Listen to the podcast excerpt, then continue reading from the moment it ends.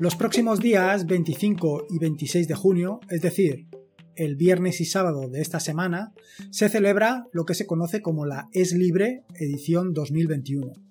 Si no conoces lo que es Es Libre, se trata de un encuentro de personas interesadas en las tecnologías libres y enfocado en compartir conocimiento y experiencia alrededor de las mismas. En este sentido, evidentemente, si estás escuchando este podcast es porque eres una persona que está interesada en las tecnologías libres. Y esto es básicamente, pues, un poco de lo que te quiero hablar en este episodio del podcast. Porque son dos razones las que me llevan a traer es libre edición 2021 al podcast. La primera te la acabo de decir. Se trata de un encuentro de personas interesadas en tecnologías libres y tú seguro que eres una persona interesada en las tecnologías libres. Y la segunda es que, bueno, voy a participar, voy a participar en este encuentro de personas interesadas en tecnologías libres eh, de dos maneras. Primero, eh, de una manera de dar un poco parte de mi conocimiento para que tú también lo puedas disfrutar, que es a través de una charla que voy a dar sobre eh, entornos de escritorio productivos y luego un taller, un taller del que seguro ya has oído o me has oído hablar en más de una ocasión en este podcast sobre el desarrollo de aplicaciones nativas de JavaScript. Pero además también voy a participar en Es Libre porque eh, quiero mm, asistir a algunas de las charlas y, si puede ser algún taller de los que te comentaré ahora mismo. Porque lo cierto es que hasta el momento pues, sí que he visto un poco lo que es eh, el programa que hay elaborado para esta edición, pero no lo he mirado en profundidad y sí que quiero compartirlo contigo para, pues eso, contarte exactamente qué talleres quiero asistir o qué charlas quiero asistir y que tengas también una idea de lo que hay.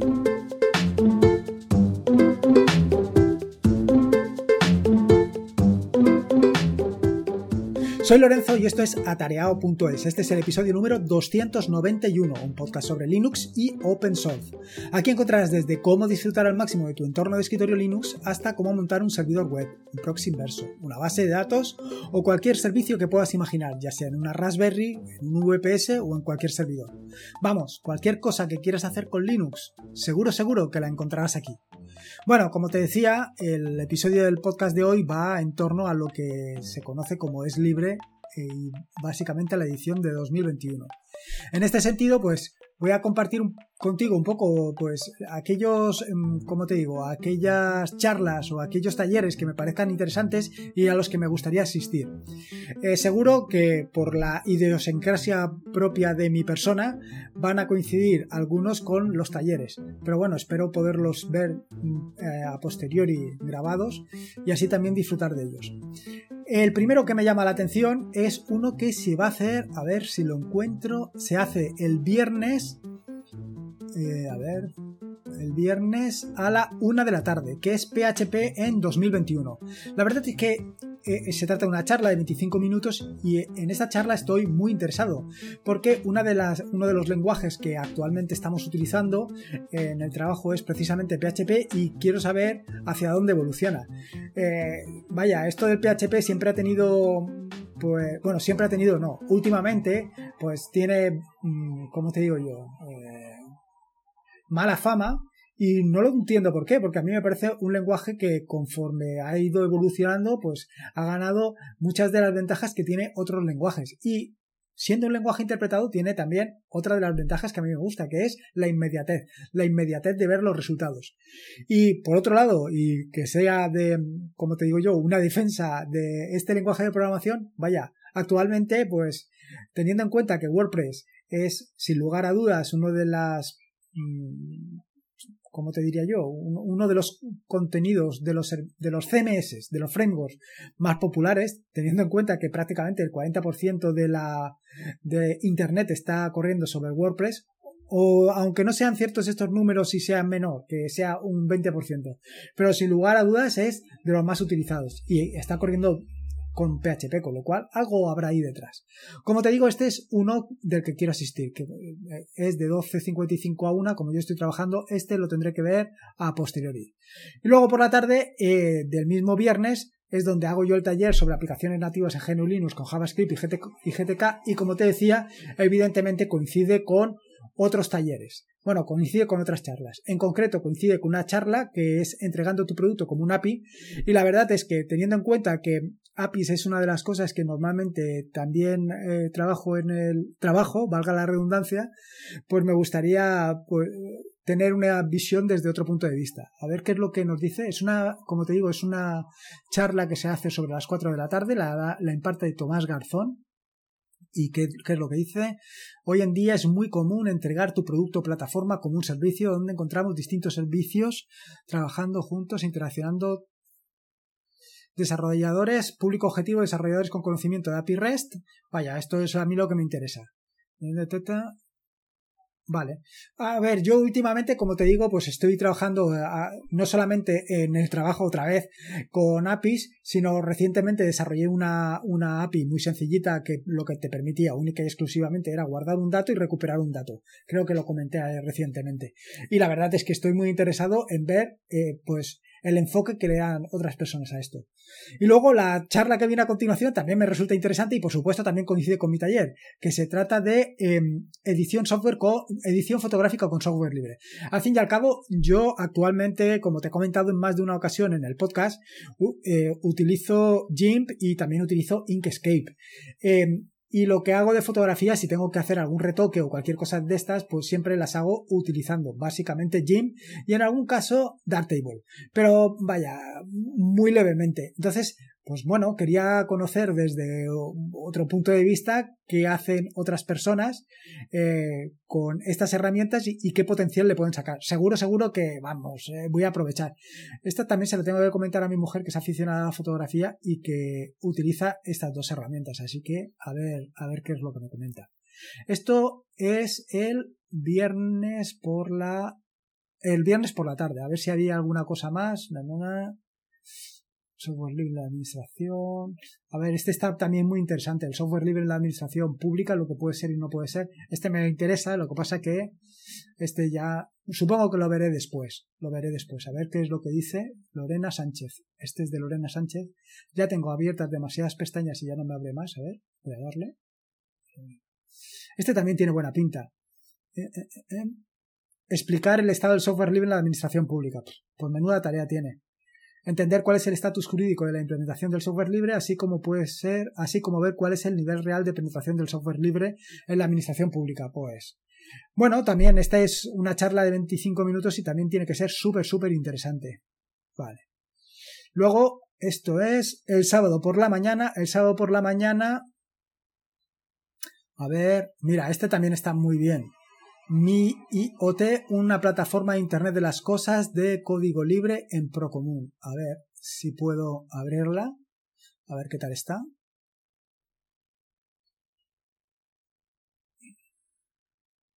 A ver, mi IoT permite a cualquier usuario monitorizar y controlar todos sus dispositivos IoT independientemente de la tecnología que utilicen. Los dispositivos pueden organizarse jerárquicamente y presentar en mapas o planos. Bueno, también tiene muy buena, pinta. Tiene pinta de ser muy interesante. He juntado una cosa con la otra. Dispositivos envían los datos a través de peticiones HTTP o MQTT. Esto, esto también tiene una pinta excepcional. A ver, esta charla la imparte Juan Félix Mateos Barrado. Es, a ver, a ver, a ver, a las 11 de 11 a 11 y 25. Una charla de 25 minutos también muy interesante. Bueno, bueno, bueno, bueno. A continuación, otra charla súper interesante de 25 minutos. Buah, voy a pasarme toda la mañana pegado a esto. De Andros Fenollosa, como no podía ser otra manera. Glosa, comentarios para sitios estáticos. Ya me comentó Andros, y además tengo pendiente contestarle, el tema este de utilizar glosa.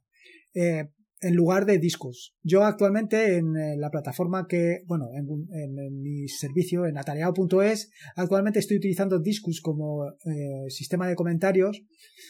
Eh, la idea de utilizar Discus es más que nada por el, por el hecho de independizarlo un poco del WordPress, porque hubo un momento en el que tenía intención de utilizar otro, otro CMS, pero bueno, con el paso del tiempo me he ido acomodando tanto a, a WordPress que va a ser muy complicado. Pero lo que sí que puede y tiene todo el sentido del mundo es cambiar Discus por Glosa. Así que esta, esta charla no me la puedo perder, no me la puedo perder. Tiene una pinta excepcional. Vale, y por aquí, ti Buah, una introducción a OpenStack. Esto también tiene muy buena pinta, Pablo. A ver, espera un momento, que yo me he dejado aquí, a ver qué dice Andros sobre, sobre su charla. Glossa es una solución open source que intenta acabar con la gran dependencia que existe sobre algunos servicios como Discus y otros sistemas que incorporan comentarios a sitios estáticos haciéndote dueño de tu, de tu información. Muy bien. Blogueros, desarrolladores, vaya, esta, este es para mí, este es para mí. Este tengo que asistir sí o sí. Así que no nos lo podremos perder. A ver. Este es uno. Este. Y este de OpenStack, a ver qué tal. Lo que pasa que, bueno, no puede ser toda la mañana pegado al ordenador. A ver, OpenStack. Breve historia, bueno, también tiene, oh, madre mía, madre mía. Este tiene una pintaza interesante también. Breve historia, la cloud en general, la cloud privada y OpenStack en particular.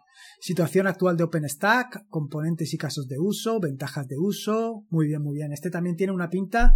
Es a ver, lo da, lo imparte Pablo Martínez, que lleva 20 años trabajando como administrador de sistemas, en los últimos años trabajando, eh, bueno, trabajando con OpenStack. Bueno, tiene una pinta, tiene una pintaza también este. A veremos cómo, cómo me las hago para ver todo esto. Bueno, también será que, también será que lo podré ver en diferido. Espero. Pero bueno, a mí me gustaría verlo en directo, ya veremos. Luego, a continuación, a las doce y media, el amigo David Vaquero nos va a deleitar con Docker Drupal Workflow, un entorno de desarrollo para Drupal. Bueno, este, con permiso de David, me lo voy a saltar porque actualmente estoy más con otra cosa. Estoy más con, el tema de WordPress y tampoco puedo acudir a todos. Pero bueno, a ver, a ver qué es lo que nos ofrece el amigo David. Yo lo oí en el podcast y me pareció muy interesante, pero claro, tampoco puede ser estar en todo. Conocer la herramienta, dice, en este taller se pondrá... Ah, es un taller, es un taller. Madre mía, además es un taller importante, ¿eh? Desde las doce y media hasta la una y media... Bueno, bueno, bueno, bueno, bueno. En este taller se pondrá en marcha un entorno de desarrollo para Drupal 9, además en directo. Bueno, bueno, bueno, bueno, bueno. Basado en Docker y Docker Compose, basándose en Docker Drupal Workflow. Durante el taller se realizará una instalación de un entorno de Drupal desde cero hasta el repositorio final. Se verá cómo publicar el código del proyecto en un repositorio Git y cómo incorporar a nuevas personas al proyecto una vez ya iniciado y cómo realizar un despliegue de la aplicación. Bueno, tiene una pinta brutal. Y, hombre, aquí el, amigo Eduardo Collado también censura en Internet utilizando el SNI en España. Oh, oh, ostras, este también escala un Android. Madre mía, yo me puedo pegar aquí todo el día. A ver, este, a ver el amigo Eduardo Collado, qué es lo que no, con lo que nos va a deleitar. En España se están bloqueando webs aprovechando el diseño de extensión SNI, Server Name Indication de TLS. SNI manda el primer paquete con el destino sin encriptar, de forma que es posible ver el tráfico HTTPS con certificado que haga uso de SNI, la mayoría. ¿Cuál es la web visitada? Gracias a este diseño es posible filtrar por parte de las operadoras. Bueno, tiene una pinta también muy interesante tiene una pita y bueno, al ponente Eduardo, esto es un, este es uno de, de, interés. Y este de escala un Android, a ver qué tal. Escala un Android, a ver qué es lo que dice. Is there escala on Android? Was there? Will there be? Bueno, este me lo voy a saltar porque... Eh,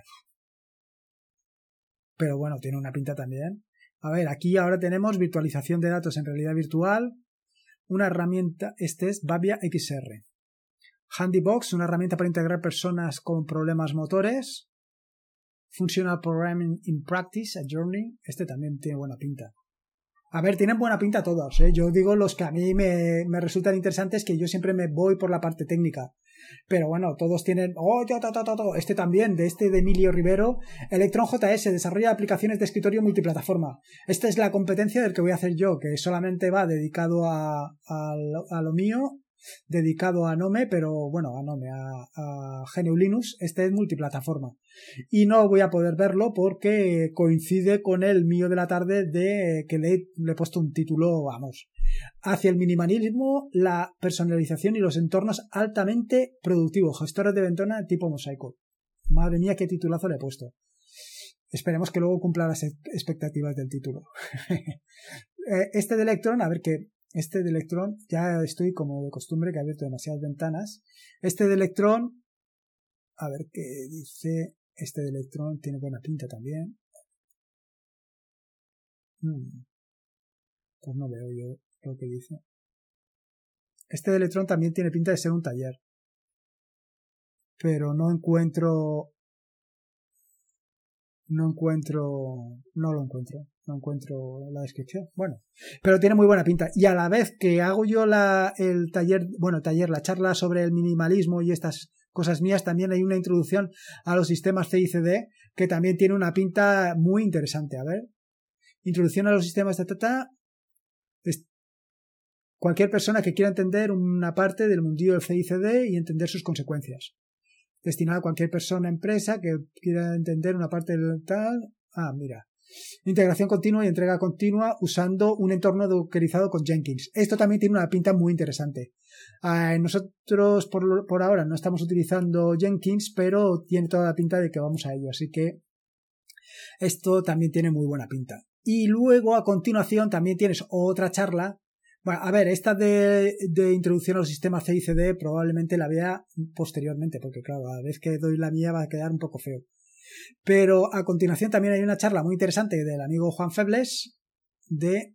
A ver, ya estoy en el límite. A ver si cierro algunas ventanas. Aquí.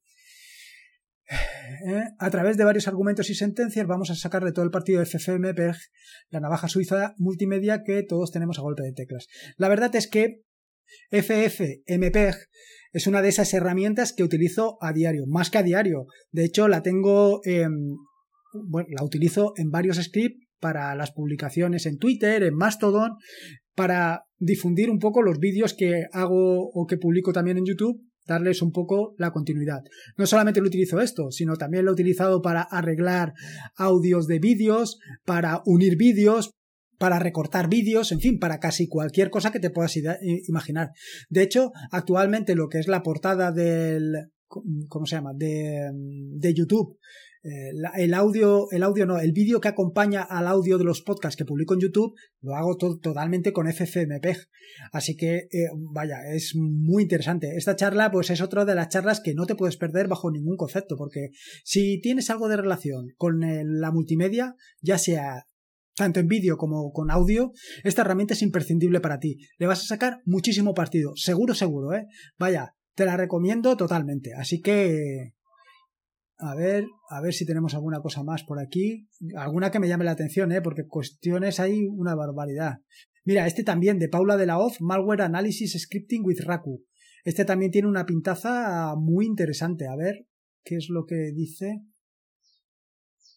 ¿Eh?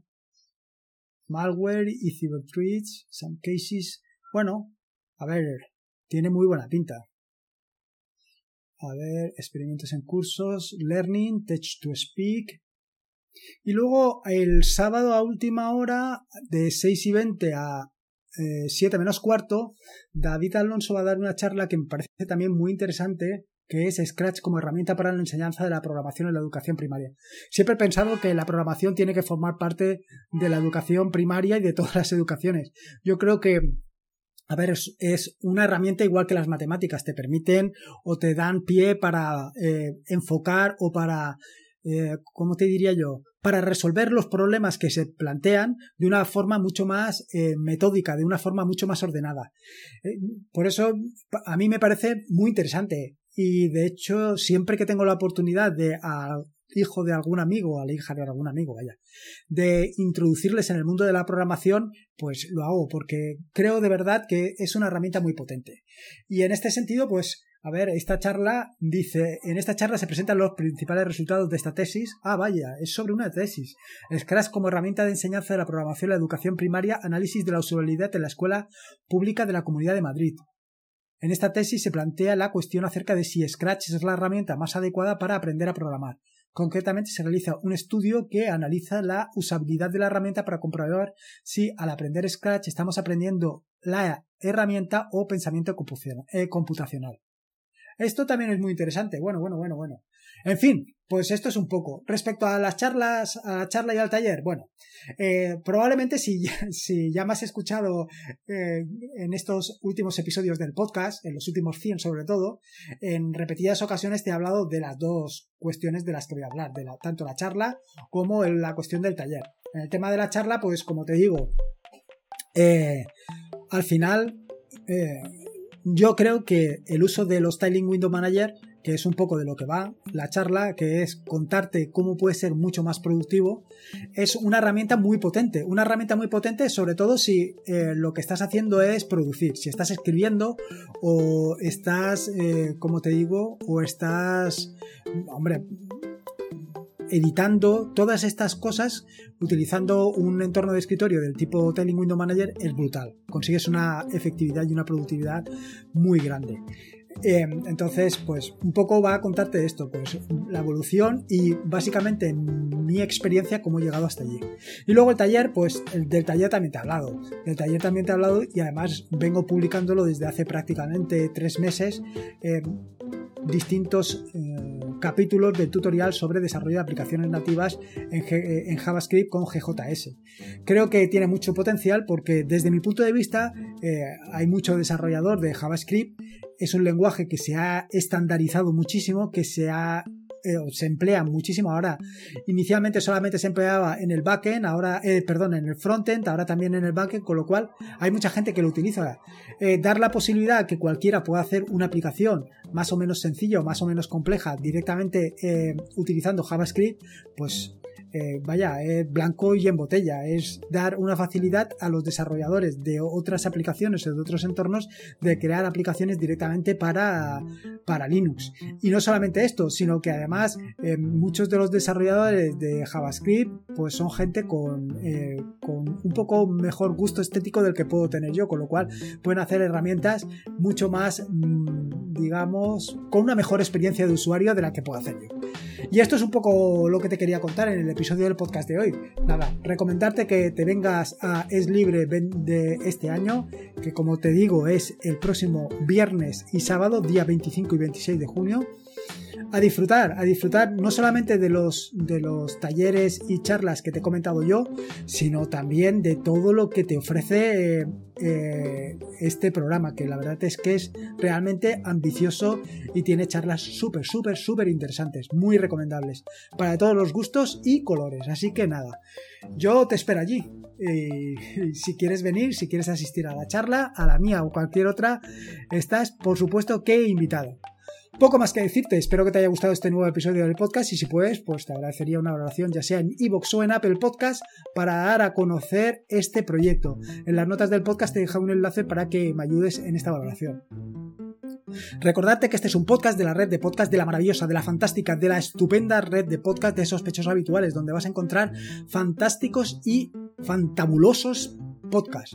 Puedes suscribirte a la red de podcast de sospechosos habituales en citpress.me barra sospechosos habituales.